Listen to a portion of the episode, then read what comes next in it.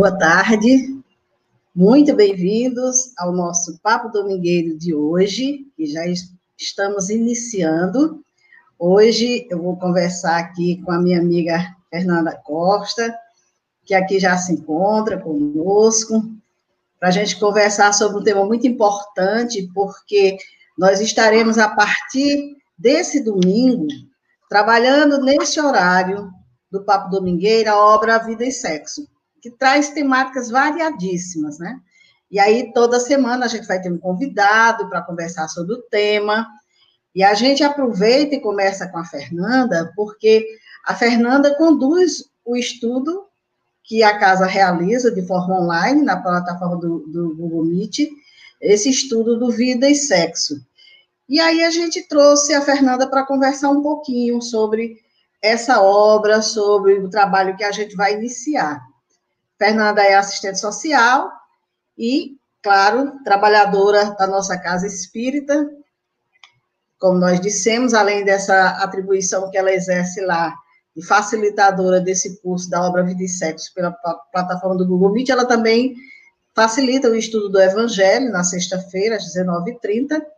E aí a gente convidou a Fernanda para saber assim quais são as impressões dela sobre a obra Vida e Sexo, e em que, que essa obra surpreendeu a Fernanda? Se ela teve alguma surpresa no estudo dessa obra, como é que foi, Fernanda? Boa tarde, seja muito bem-vinda.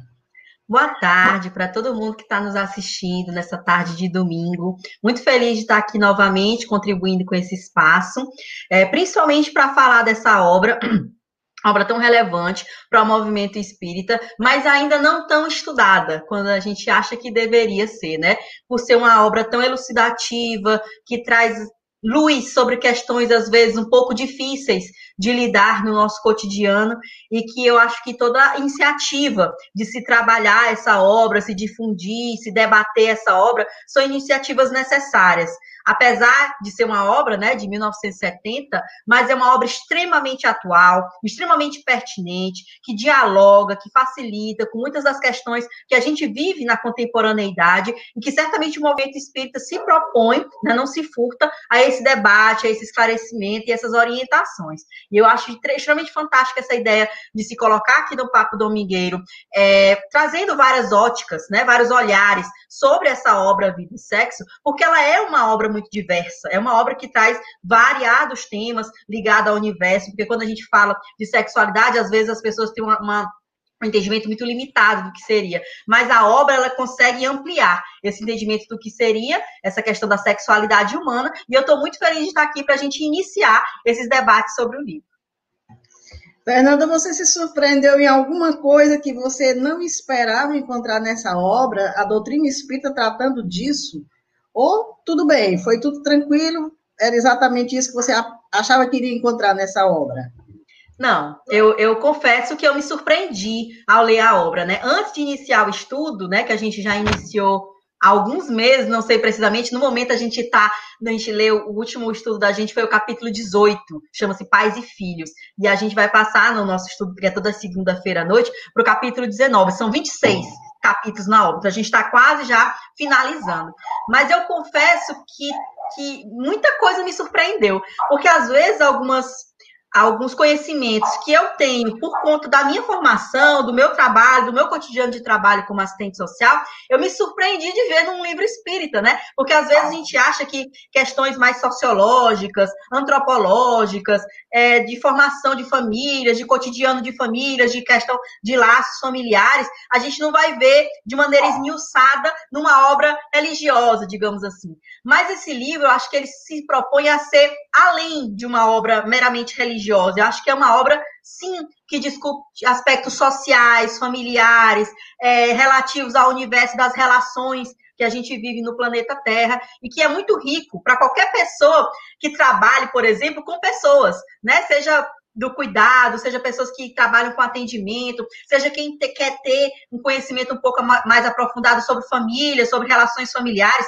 é uma obra que acrescenta muito e sim me surpreendeu. Eu não achava que ia achar tantos conhecimentos aprofundados sobre essas temáticas ao entorno da família, principalmente.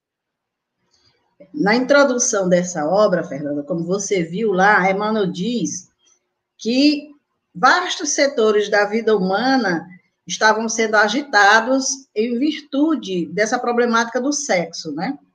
E lembra, como você bem falou, a obra foi lançada em 1970. E em 1960 começou todo aquele movimento com o lançamento do contraceptivo oral, o Enovid-10, nos Estados Unidos, né? Então, essa pílula iria significar assim, uma revolução nos atos sexuais no mundo ocidental.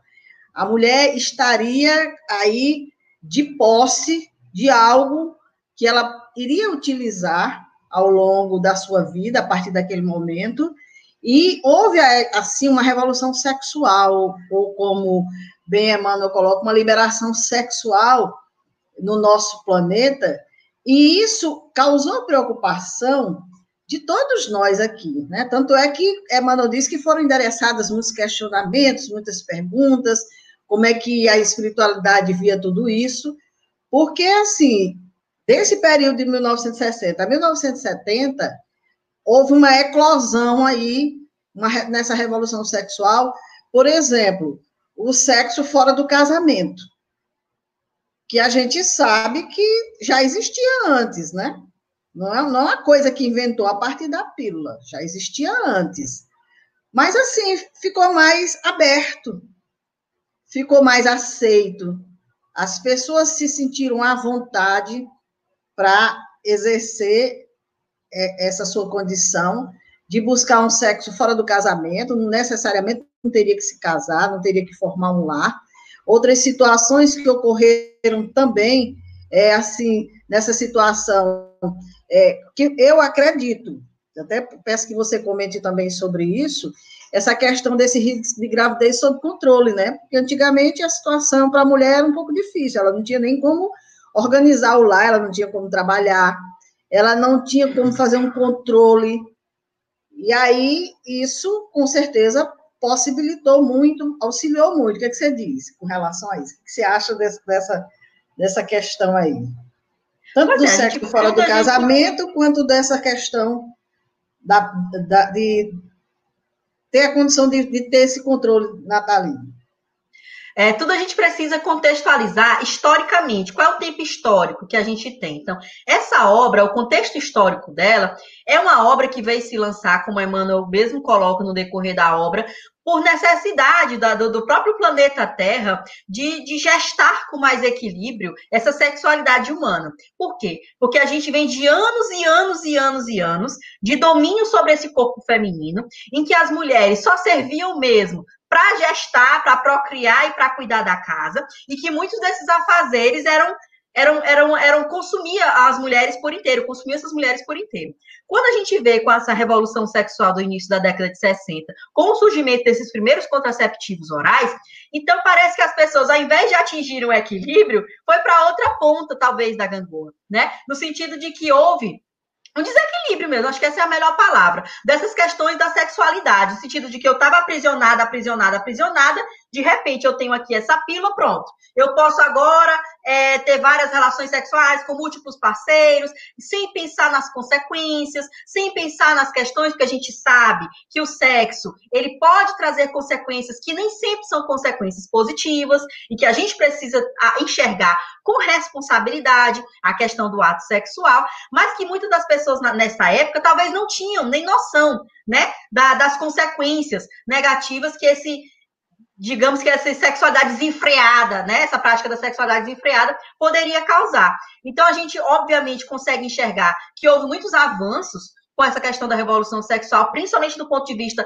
da liberdade da mulher, de que essa mulher pudesse ser é, um pouco mais dona do seu próprio corpo, né? ter, ter mais liberdade para planejar a sua própria vida, quem sabe estudar, trabalhar, ter outros planos além de cuidar dos filhos e da casa.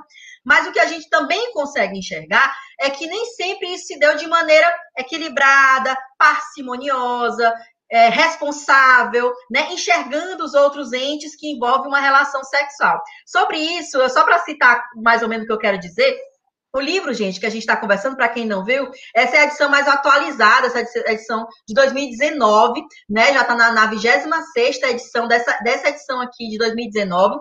E aí, na contracapa, tem dizendo assim o objetivo, né?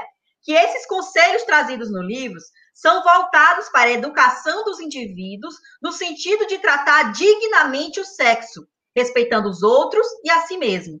Então, a gente precisa entender o sexo como algo que precisa respeitar a nós mesmos, mas respeitar o outro. E talvez nesse momento, no início da década de 60 e de 70, a gente teve um, um, um alargamento desse sexo desenfreado, desse sexo é, praticado sem responsabilidade, sem é, pensar nas consequências para si e para os outros, e gerou um certo desequilíbrio na Terra sobre essa questão da prática sexual que a gente sabe que é tão potente, né? Quando a gente lê o livro, a gente enxerga quanto poder pode haver, quantas energias né, estão imbricadas nessa questão das trocas sexuais. E aí essa obra de Emmanuel veio para casar, né, com esses pedidos, com essas orientações da espiritualidade, né, que enxergava esse cenário, esse momento histórico que estava vivendo o planeta Terra, no sentido de que precisava de orientações, de esclarecimentos, de conselhos, de trazer luz sobre esses aspectos que giravam ao redor da sexualidade humana. E aí essa, obra casou bem direitinho com esse momento histórico que o planeta estava vivendo. Como você bem disse aí, houve assim um alargamento de tudo isso, aí a gente viu que a, a nudez em público eclodiu, né? Legalização do aborto, quer dizer, irresponsavelmente nessa prática, as pessoas é, terminavam se conduzindo de uma forma inadequada diante de uma gravidez que surgia, é que a gente vai ter um, um momento de estudo voltado para cada uma dessas questões, a gente não vai se ater aqui muito nelas, mas só para registrar que essa revolução sexual trouxe tudo isso, essa nudez em público, essa legalização do aborto, a normalização da homossexualidade, que sempre existiu, mas que não era considerada, como ainda por muitos não é considerada aceita, é, as pessoas não, não eram respeitadas na sua condição. Então, tudo isso é, surgiu naquele momento. E foi um momento em que as pessoas ficaram, sim, e aí? O que a espiritualidade diz sobre isso? E aí Emmanuel diz lá na obra que muitas perguntas foram endereçadas à espiritualidade. Os grupos que se reúnem, aqueles grupos que estudavam, que faziam perguntas às entidades que trouxeram livros belíssimos para nós, e a pergunta era: de que forma as teses do sexo são tratadas do plano espiritual para o plano terrestre? Como é que a espiritualidade vê tudo isso? Como ela nos orienta? Porque, veja bem, a, a orientação que se tinha até então, trazida pelas religiões, principalmente pela igreja, dizia mais ou menos assim: nós vamos citar aqui Santo Agostinho, lá 354, 430, quando ele bispo de Hipona, e o mais notável teólogo da igreja primitiva, ele dizia que o ato sexual era repulsivo e para Tertuliano, que era outro, era vergonhoso. Para Jerônimo, outro apologista cristão, era imundo. Então, veja qual era a visão que se tinha: repulsivo, vergonhoso, imundo. E isso era o que se passava. As religiões do passado passavam para as pessoas e controlavam o sexo através de proibições e de punições. Aí, numa pesquisazinha que a gente fez, do bebê espírita, a gente encontrou o seguinte: o sexo era proibido aos domingos, dias consagrados ao Senhor, no jejum de 40 dias, antes da Páscoa, 20 dias antes do Natal, dias antes de Pentecostes, três ou mais dias antes de receber a comunhão, durante o período menstrual e semanas antes e depois do parto. E para conter os fiéis, apregoava-se que o sexo nos períodos proibidos gerava filhos deficientes físicos e mentais e doenças como a lepra e a tuberculose. Nossa, já pensou? Quando era que você fazia sexo, então? Porque com todo esse, esse calendário aí de proibição, com todo esse terror em cima, e ainda assim, to, todo ano um, aqueles casais tinham um filho e tudo mais. Então, veja que não existia uma educação com relação a essa questão. Existia muita proibição, existia muito medo, existia muito pavor, a, a condenação extrema. E aí, de repente, nós pulamos uma realidade totalmente diferente, né, como as de hoje. E lendo esse livro, Vossos Jovens Profetizarão, tem uma fala do Espírito Cecília, onde ela, referindo-se aos jovens, ela diz que as mudanças comportamentais na vivência da sexualidade do espírito encarnado não sofrerão retrocesso. E os nossos adolescentes iniciarão suas, suas iniciativas, suas atividades sexuais cada vez mais cedo. Então, ninguém pense que vai, vai sofrer um retrocesso, o que nós já conquistamos até agora, não. Cada vez mais o jovem vai começar a sua vida sexual mais cedo, vai se envolver mais cedo, como a gente está vendo aí, e cada vez mais a gente vai precisar de conhecimento, de informação, de entendimento, informação boa, informação equilibrada, espiritualizada, sem preconceito, tal qual a que nós estamos buscando trazer nesse momento através desse programa.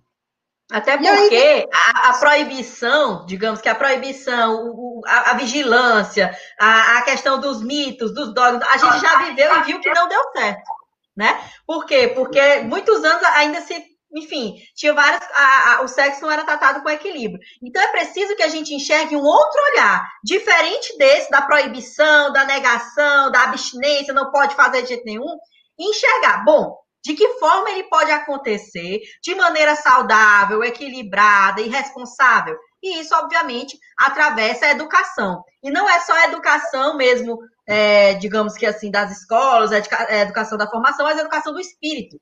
Então, é preciso que a gente trabalhe essas diversas é, expressões da questão da educação para que a gente consiga ter uma sexualidade plena, equilibrada, responsável. Porque a gente já viu que a proibição não resolve o problema, ao, contrário, amplia o problema. Então, agora é preciso que a gente trate a sexualidade com muita seriedade e através da educação como uma ferramenta para operacionalizar esse equilíbrio das relações sociais através do sexo. Né? A gente sabe que tem muito pai que diz: como é que eu vou educar sexualmente filho? Eu não tenho nenhum conhecimento dessa matéria, eu não fui educado dessa forma, né? Meus pais não me passaram nada disso. Mas a gente sabe hoje que a gente não pode mais alegar desconhecimento, não, porque hoje nós temos muitos elementos à mão, né? Nós temos muita informação, muitos meios, a gente tem onde buscar, a gente tem aí. Agora, lógico, selecionar uma boa informação. E esse é um canal que a gente está querendo criar justamente para isso. Também para ajudar não só o jovem, porque as informações aqui, elas, elas se direcionam não só ao jovem, mas aos pais também, aos educadores. É uma informação que vai contemplar todos. O, o Divaldo, trazendo aí pela fala da Joana de Ângeles, com relação ao sexo, ele diz sobre Vitória sobre a depressão, uma mensagem, ele diz o seguinte: o sexo tornou-se o novo deus da cultura moderna, exaltado em toda parte e elemento de destaque em todas as situações. Cria-se o sexualismo, literalmente o, do, o culto do sexo, no qual as pessoas têm a obrigação de fazer sexo para que possam viver bem.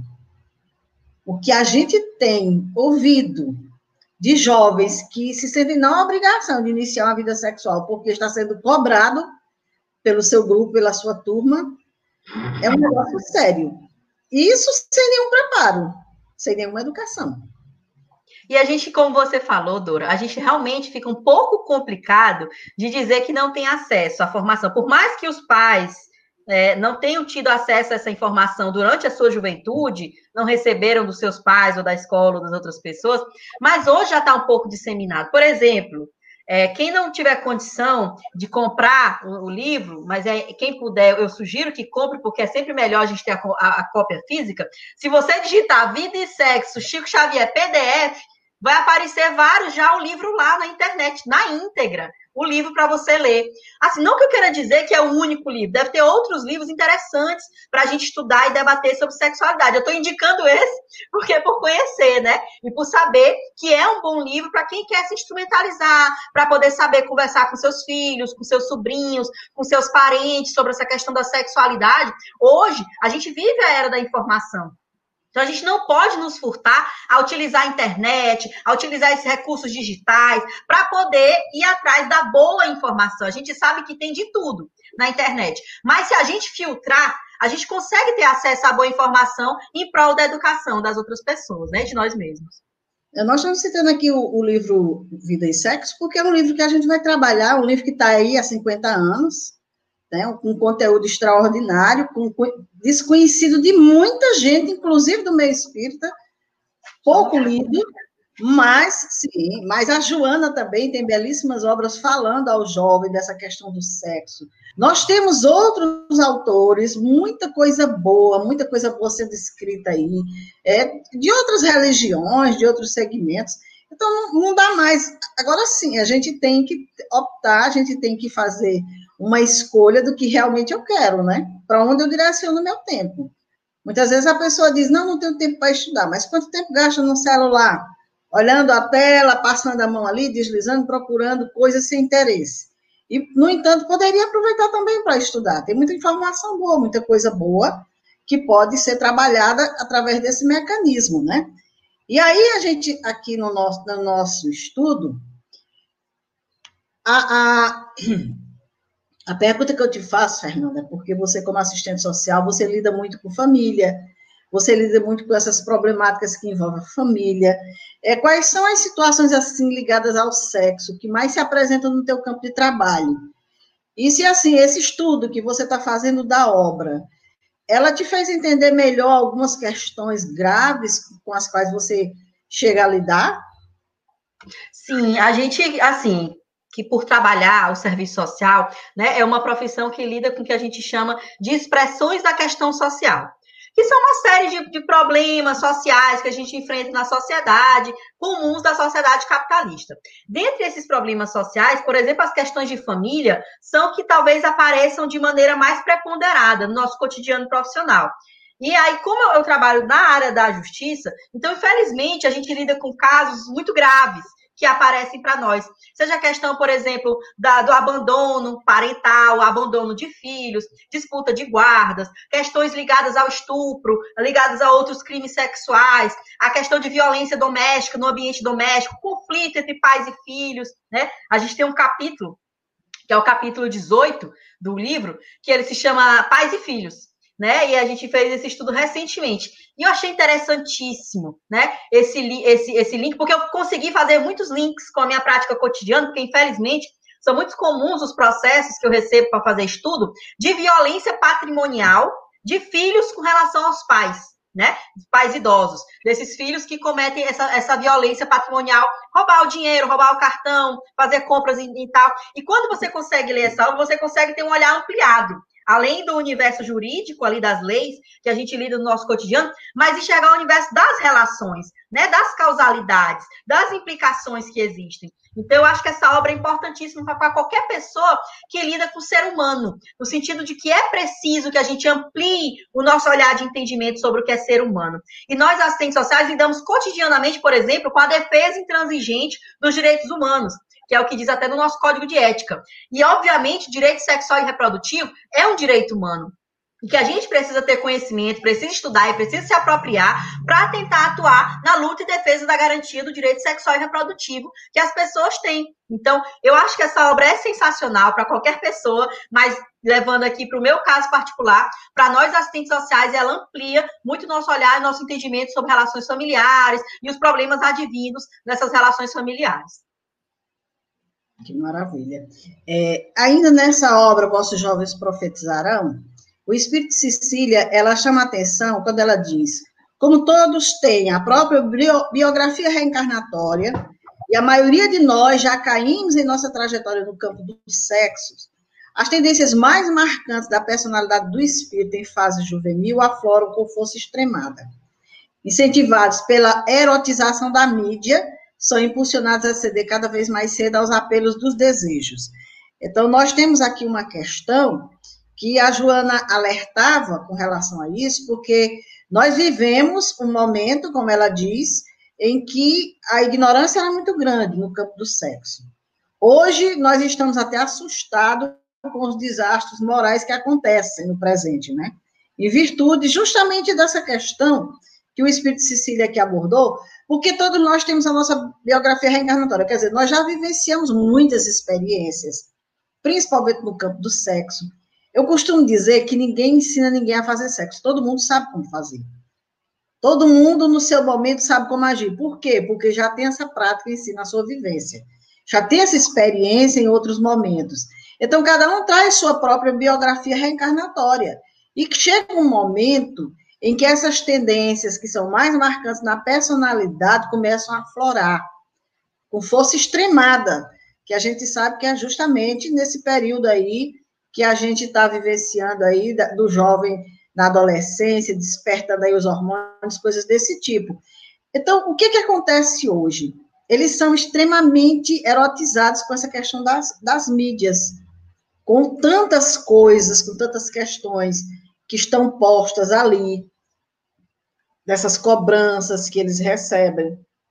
Muitas vezes, até sem querer, nessa maneira como a gente é, organiza a vida da nossa filha, a gente hoje a gente fica observando uma criança de antigamente tão bem vestida, hoje as crianças parecem um adulto mal vestido. Quer dizer, tudo isso, questões assim, em que estão, estão sendo as, as crianças, aquelas criaturas que já trazem aquela tendência, que já têm aquelas viciações do passado, elas terminam despertando até mais cedo, porque são colocadas dentro daquela ambiente, daquele ambiente, daquela situação, daquela experiência, e o espírito, de repente, começa a retomar aquela biografia dele reencarnatória, e daqui a pouco está se conduzindo de uma forma espantosa dentro da sociedade, com muito desequilíbrio, já muito cedo, a gente vê muita garotinha, muito jovenzinho, é, já se encaminhando nessa prática sexual de uma forma desregrada, desequilibrada, e a gente não dá conta que aquele é um espírito imortal, que aquele é um espírito que já teve outras experiências, outras vivências, e que ele agora está despertando todo o seu acervo, sem nenhuma educação, se ele não recebeu, impulsionado aí por mídias, por grupos, por tantas coisas, mas esse jovem não tem nem noção do que ele está fazendo da vida. Então, as situações terminam se agravando, aí a gente vê gravidez na adolescência, ainda muito jovens, a gente vê jovem na prática do aborto, a gente vê jovem fazendo coisas aí absurdas porque não tem entendimento. E é interessante observar que muitas das vezes, quando isso acontece, seja uma doença sexualmente transmissível, a questão da gravidez na adolescência, por exemplo, a culpabilização vai direitinho no colo da mãe. Ah, foi a uhum. mãe que não educou direito, foi a mãe que fez isso. Quando a gente precisa entender também que, por exemplo, pegando aqui o aspecto legal da situação, no Estatuto da Criança e do Adolescente, está lá muito claro que é dever da família, da sociedade do Estado a proteção dessa criança, desse adolescente. Então, é dever de toda a sociedade a proteção. E, e essa proteção envolve também a questão da educação. Então, não, não tem como você apontar o dedo, por exemplo, e dizer que uma menina de 15 anos que engravidou, que a culpa é da mãe, porque a mãe foi responsável, a mãe foi relapse, a mãe foi aquilo tudo. E o pai dessa criança? E o avô, e a avó, e a tia, e o tio, e as outras pessoas que fazem parte desse núcleo é, familiar, desse núcleo afetivo, da comunidade, da escola. Qual foi o papel que eles tiveram da educação? Que educação foi passada para esse adolescente? Então, é preciso que a gente tenha esse entendimento, até mesmo levando agora para o lado espiritual, de que somos todos irmãos. Então, se somos todos irmãos, não existe esse filho que é só meu e só eu tenho responsabilidade, ele é meu, é um atributo que é meu e ninguém tem, tem nada a ver com isso. Não é. Esse filho, ele é neto de alguém, esse filho, ele é sobrinho de alguém, ele é aluno de alguém, ele é vizinho de alguém. Então, toda a comunidade precisa se envolver na educação dessa, dessa criança, desse adolescente, inclusive na oferta da proteção, que ela precisa passar por essa educação. Então, quando a gente vê a questão da gravidez na adolescência, a questão da doença sexualmente transmissível na adolescência, é preciso se enxergar e não se culpabilizar apenas a mãe, mas toda a comunidade envolvida tem a sua parcela de responsabilidade na proteção e na educação daqueles indivíduos. Tem uma obra também belíssima da, da, da Joana, Constelações Familiares, que aborda, no geral, tudo isso. Porque, veja bem, não é a minha família, nós somos a família universal. Eu tenho responsabilidade com o meu vizinho? Tenho. Mas eu, o que, que no meu egoísmo, o que, que eu acho? Ah, minha família, minha família. E muitas vezes isso depois chega próximo. Nós estamos vivenciando quadros assim. Não era problema meu a sociedade, mas agora a sociedade está dentro da minha casa. A sociedade está na minha rua, está na minha vida, está sendo, tá, está ali envolvida com o meu dia a dia, com os problemas que eu estou vivenciando, então agora eu já começo a me preocupar, eu já começo a me interessar por essas questões. E, e a obra, ela é belíssima justamente por isso, porque as pessoas acham que trata só de sexo. Não, trata de todas as questões que envolvem a família. Tanto é que nós vamos estudar capítulo a capítulo. E a cada dia nós teremos alguém aqui comentando sobre aquele capítulo, sobre aquela abordagem. E, claro, vai ficar aí no que cada um vai trazer, mas consultar outras obras, trazer outras informações, porque o nosso intento aqui é, nesse espaço que a gente está aqui conversando, a gente realmente discutir aquele tema que foi proposto para aquele dia. Essa situação... também foi uma coisa que me chamou a atenção. Eu vou dizer que talvez seja o que muitos colegas pensem. Ah, essa obra Vida e Sexo, ah, só fala de sexo, ah, não vou me interessar, não quero estudar e tal. Quando, na verdade, se eu for dizer, assim, talvez o tema central seja a questão da família e relações familiares. Acho que é um, um dos pontos centrais da obra, são essa questão de família, relações familiares, relações humanas, claro, que atravessados pela questão da sexualidade humana. Mas não é focado somente no sexo ou relação sexual sexual, ou como é que acontece, a relação. Não é. Eu, eu, sugiro mesmo que vocês se aprofundem no estudo da obra, porque é uma obra riquíssima e com um olhar ampliado sobre essa questão de relações familiares. Inclusive, é importante, porque veja bem, tem uma obra que foi lançada antes dessa, foi lançada por André Luiz, por André Luiz psicografada por Chico Xavier, que é a obra No Mundo Maior, foi lançada em 1947, quer dizer, há 73 anos. 23 anos antes do livro Vida e Sexo. E já nessa obra, a espiritualidade alertava e dizia que a incompreensão humana dessa, dessa matéria, ou seja, a incompreensão humana da questão da sexualidade, do sexo na vida do ser, equivale à silenciosa guerra de extermínio e de perturbação, que ultrapassa de muitas devastações da peste referidas na história da humanidade. Então, aqui, os Espíritos vêm nos dizer que é uma incompreensão muito grande que nós temos dessa matéria.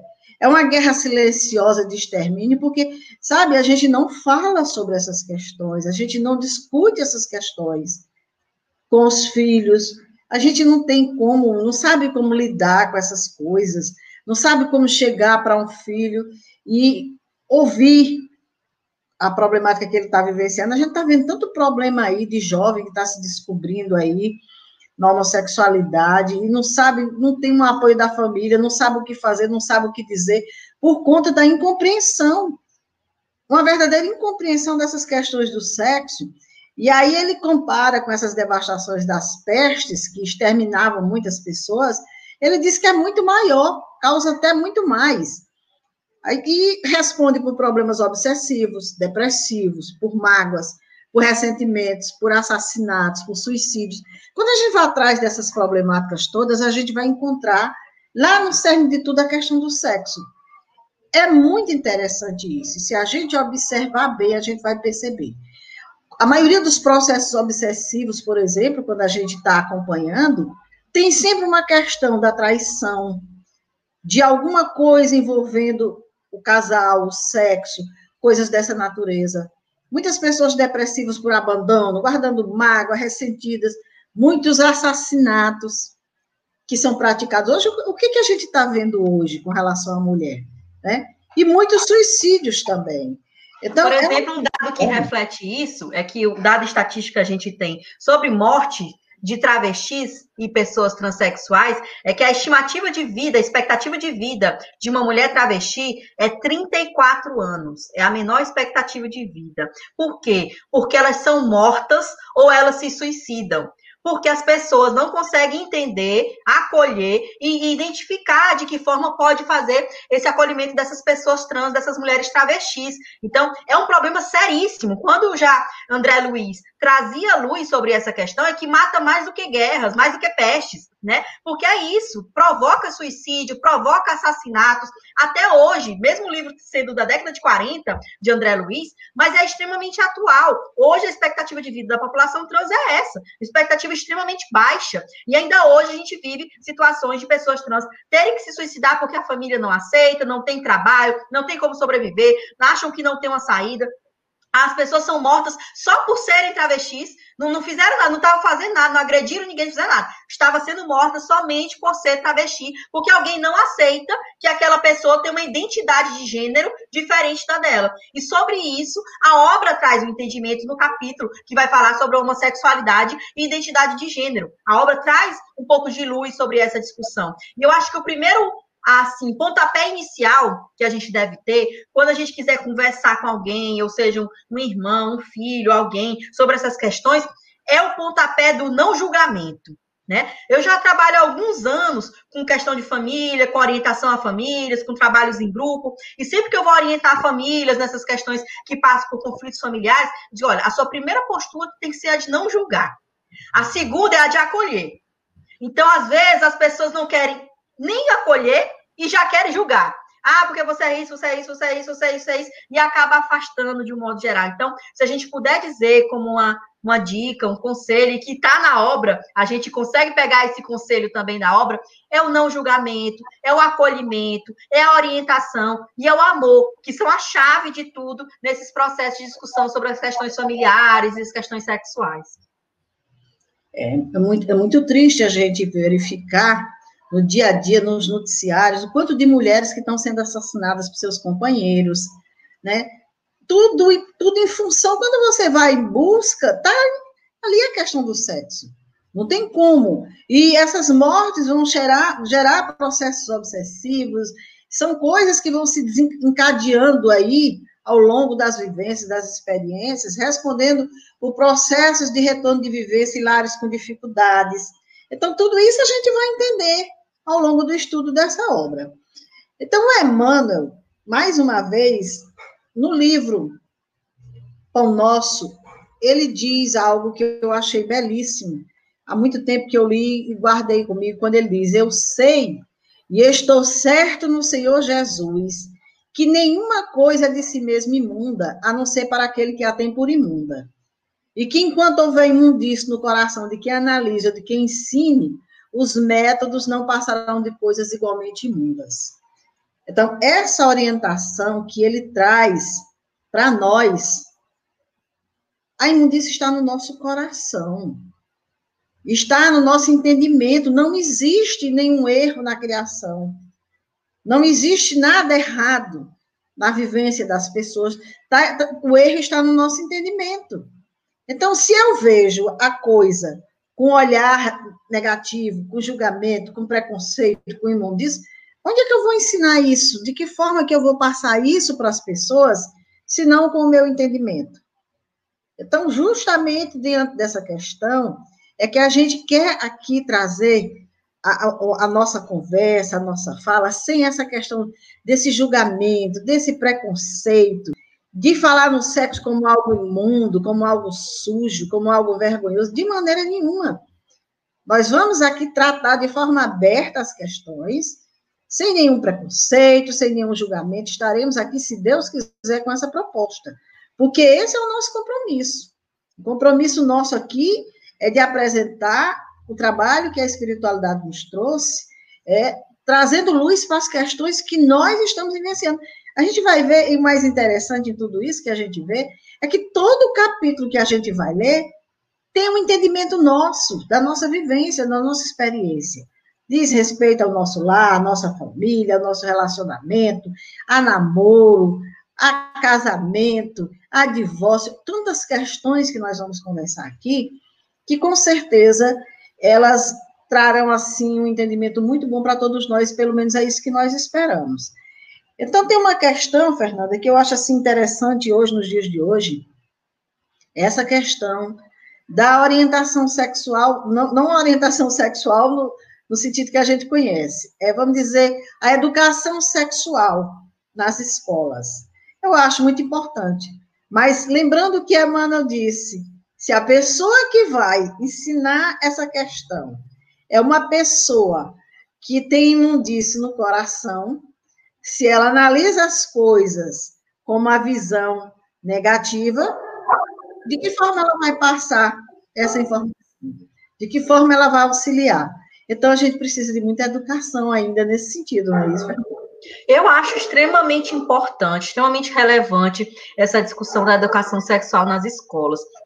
Principalmente, vou pegar só um aspecto, mas eu poderia pegar vários, por exemplo, com relação à questão da violência contra a mulher, né? Inclusive, eu estou estudando um pouco mais aprofundadamente esses dias para um mini curso que eu vou dar amanhã sobre isso, sobre divisão sexual do trabalho, e a gente vê que começa na infância esses processos da divisão do que é papel do homem e da mulher, que para a mulher é reservado o papel da casa, do cuidado, de ficar em casa e tudo mais, e o do homem é o da rua, de sair, de trabalhar, de passear desde pequenos, né? Não é à toa que para as meninas a gente dá uma bonequinha para ela brincar já de ser mãe, para trocar fralda, para dar mamadeira, para botar para dormir, e para o menino a gente dá um carro ou não uma cor de astronauta, um kit cientista, a gente dá ferramenta para ele brincar de, de carpinteiro, enfim. Mas para a menina são as bonecas da casa do cuidado. O que isso quer dizer? O que quer dizer que esse treino social começa desde a infância, e quando a gente vira adulto, esse homem realmente tem ideia consolidada de que o lugar da mulher é o da casa. E quando de repente ele lida com uma esposa dentro de casa que quer trabalhar, que quer estudar, que quer passear, que quer viajar,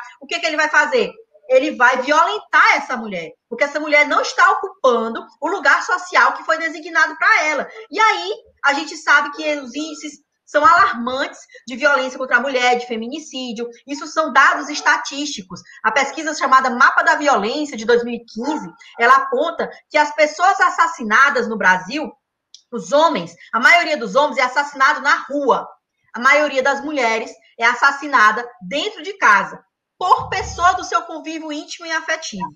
Então, por que, que eu quero dizer isso? Eu quero dizer que se lá na infância, lá na escola, a gente tivesse alguém dizendo que os meninos e as meninas podem brincar de boneca, que os meninos e as meninas podem cuidar, que os meninos e as meninas podem viajar, estudar, trabalhar, fazer o que eles quiserem fazer da vida deles, a gente talvez não tivesse índices tão grandes de violência contra a mulher. Mas porque essa discussão não aparece nas escolas, de jeito nenhum, a maioria das escolas sequer quer fazer esse debate sobre educação sexual, isso colabora e corrobora e ratifica a, a, a, dominação do homem sobre a mulher, o que vai ratificar a violência contra a mulher. Então, é urgente, necessário, para ontem, se inserir em discussão sexual da escola. Quando a gente fala isso, as pessoas estão, ah, a gente vai ensinar a criança a fazer sexo.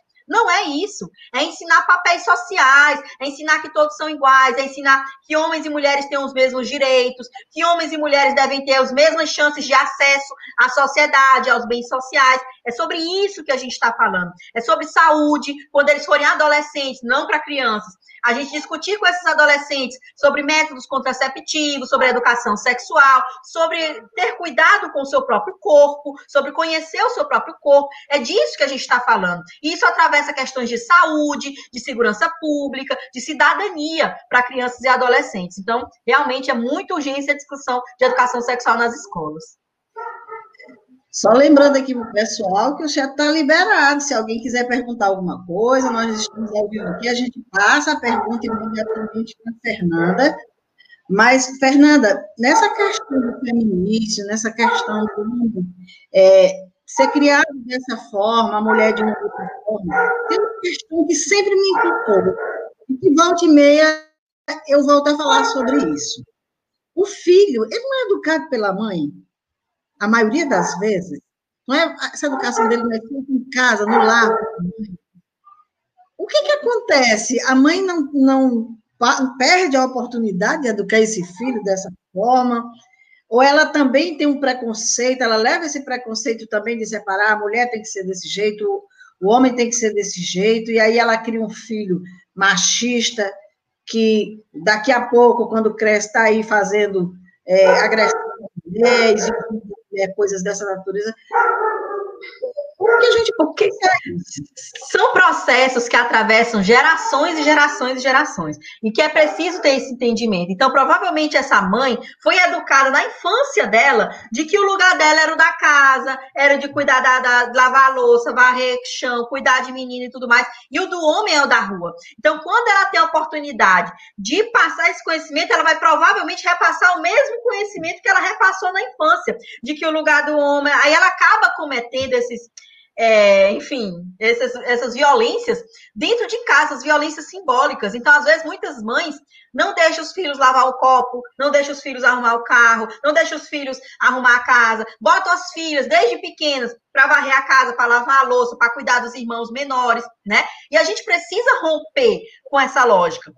E é preciso ter esse entendimento, esse conhecimento. Então, esse conhecimento vai vir através do estudo, seja sociológico, antropológico, a gente estudar sobre essas relações de poder, essas relações né, de perpetuação de poder na sociedade, pode vir também do estudo espiritual. Aqui no nosso livro do Vida e Sexo também fala sobre isso, que não tem essa questão de que há um sexo é superior ao outro. Tanto que tem uma parte no livro que ele vai dizer que ora a gente encarna como mulher, ora a gente encarna como homem. Então tem aquela coisa, ah, eu sou sempre superior porque eu sempre venho homem nas minhas encarnações. Isso não existe. A gente vem de acordo com as experiências que a gente precisa passar. Ora como homem, ora como mulher, ou ora até como uma identidade de gênero não, não identificável, porque era aquela experiência que você precisava passar. Então, de fato, essa educação, às vezes sexista, ela é reproduzida por homens e mulheres porque são gerações e gerações que têm esse acúmulo de educação sexista e que a gente precisa quebrar com essa educação se a gente quiser, no futuro, ter uma sociedade mais igualitária, mais justa e mais livre para homens e para mulheres. Com certeza. Nós estamos aqui caminhando para o final e tem uma fala de Emmanuel que eu acho interessante trazer, que ele diz que a aplicação do sexo ante a luz do amor e da vida é assunto pertinente à consciência de cada um. Como você vê essa fala do Emmanuel? Como você interpretaria para nós essa fala?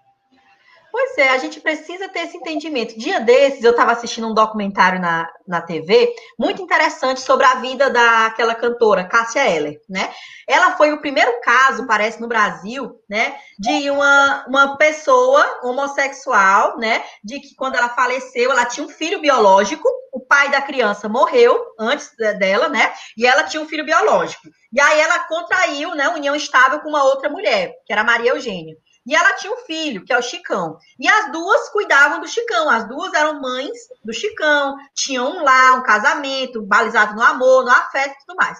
Quando Cássia Heller veio a falecer, a família da Cássia Heller, que não aceitava o casamento dela, era até o pai, que não aceitava, que achava que era imundo, vem aquele discurso, né? De que só tem imundice no olho de quem vê, que era imundo, que não aceitava, enfim, que era uma pouca vergonha aquilo que ela vivia com a mulher, foi querer a guarda da criança né? E aí ficou a disputa, a primeira disputa judicial da Maria Eugênia, que era a madrasta, digamos assim, ou a mãe socioafetiva, com o pai da Cassélia, que é o avô biológico da criança.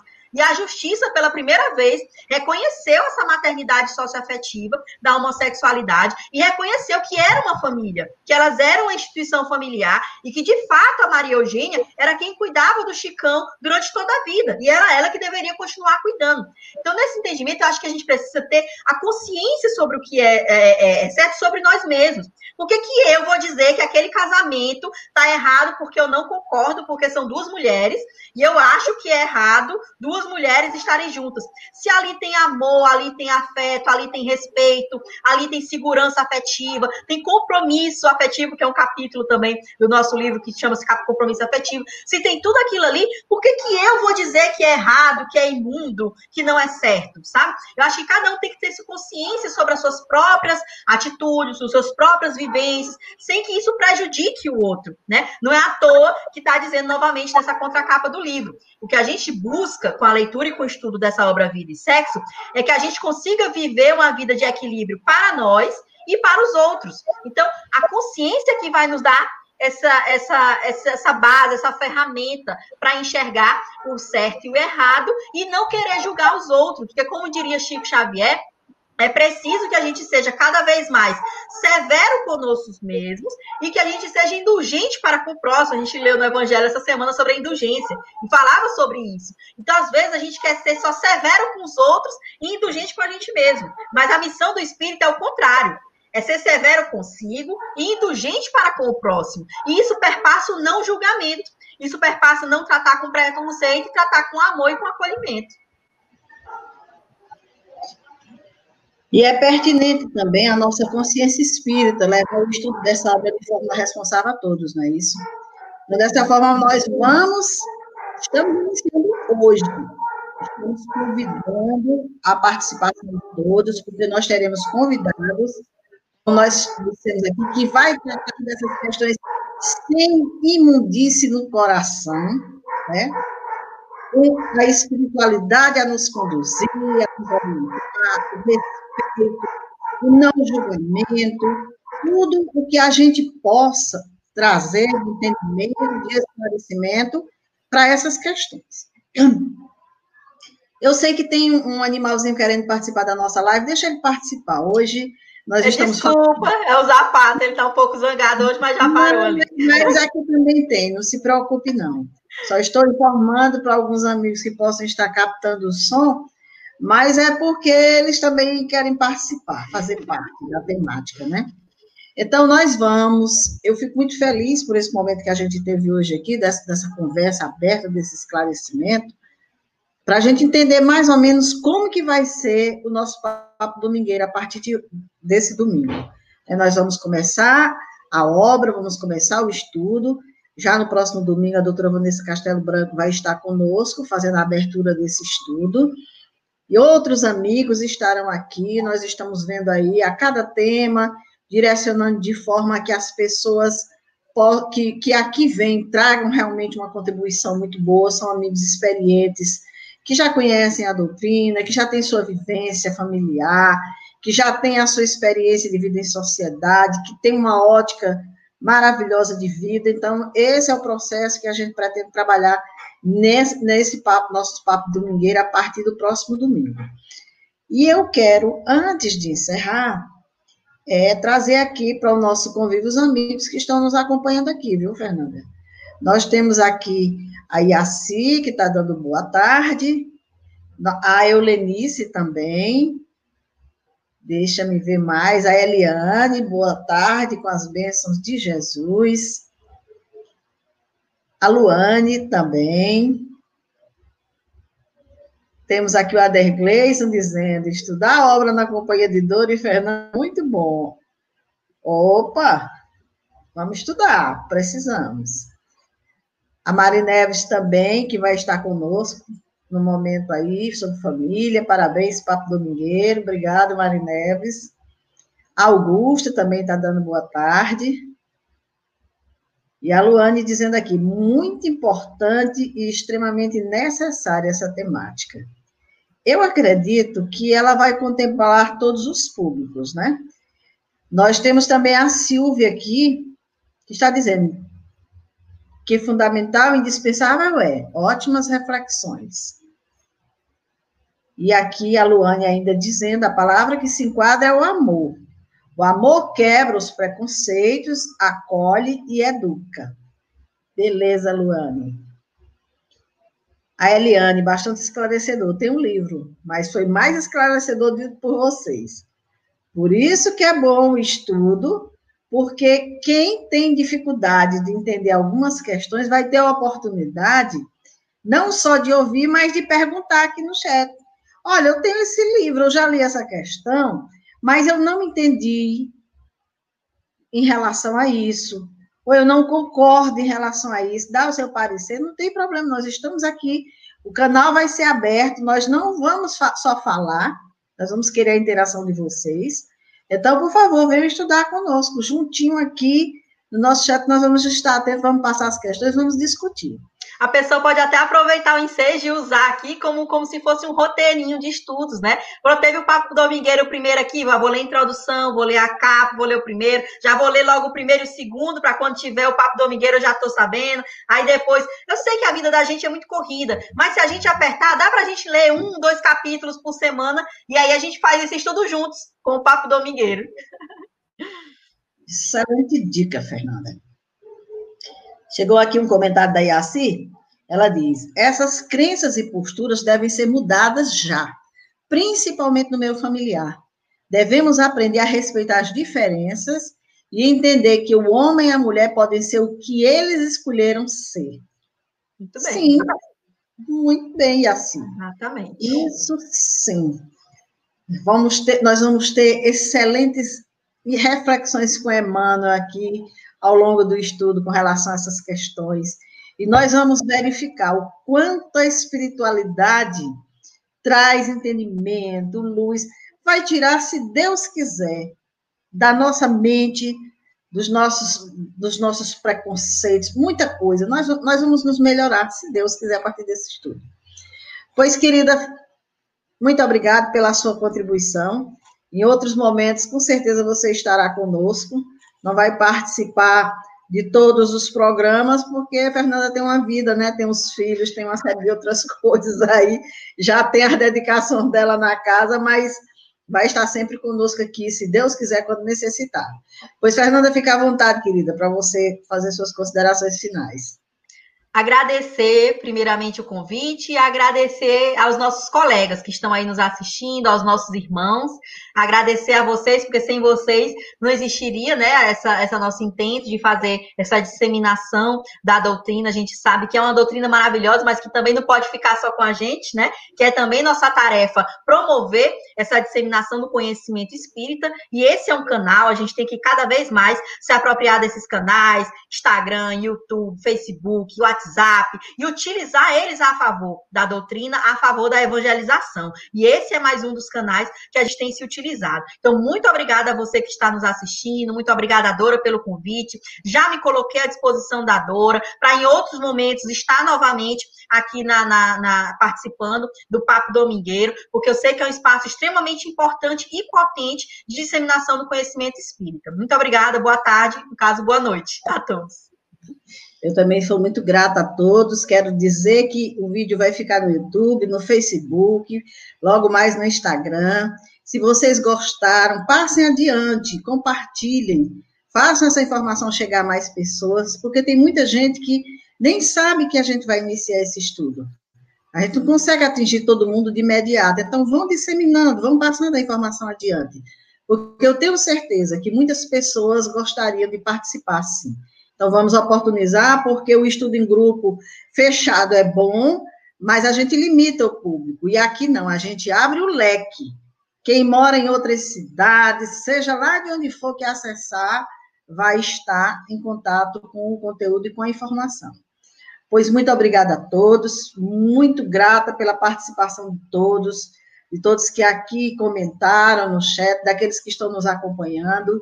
E se Deus quiser, no próximo domingo, a gente retoma a nossa atividade do Papo Domingueira, agora iniciando de verdade o item, o, o, os capítulos que iniciam a obra Vida e Sexo.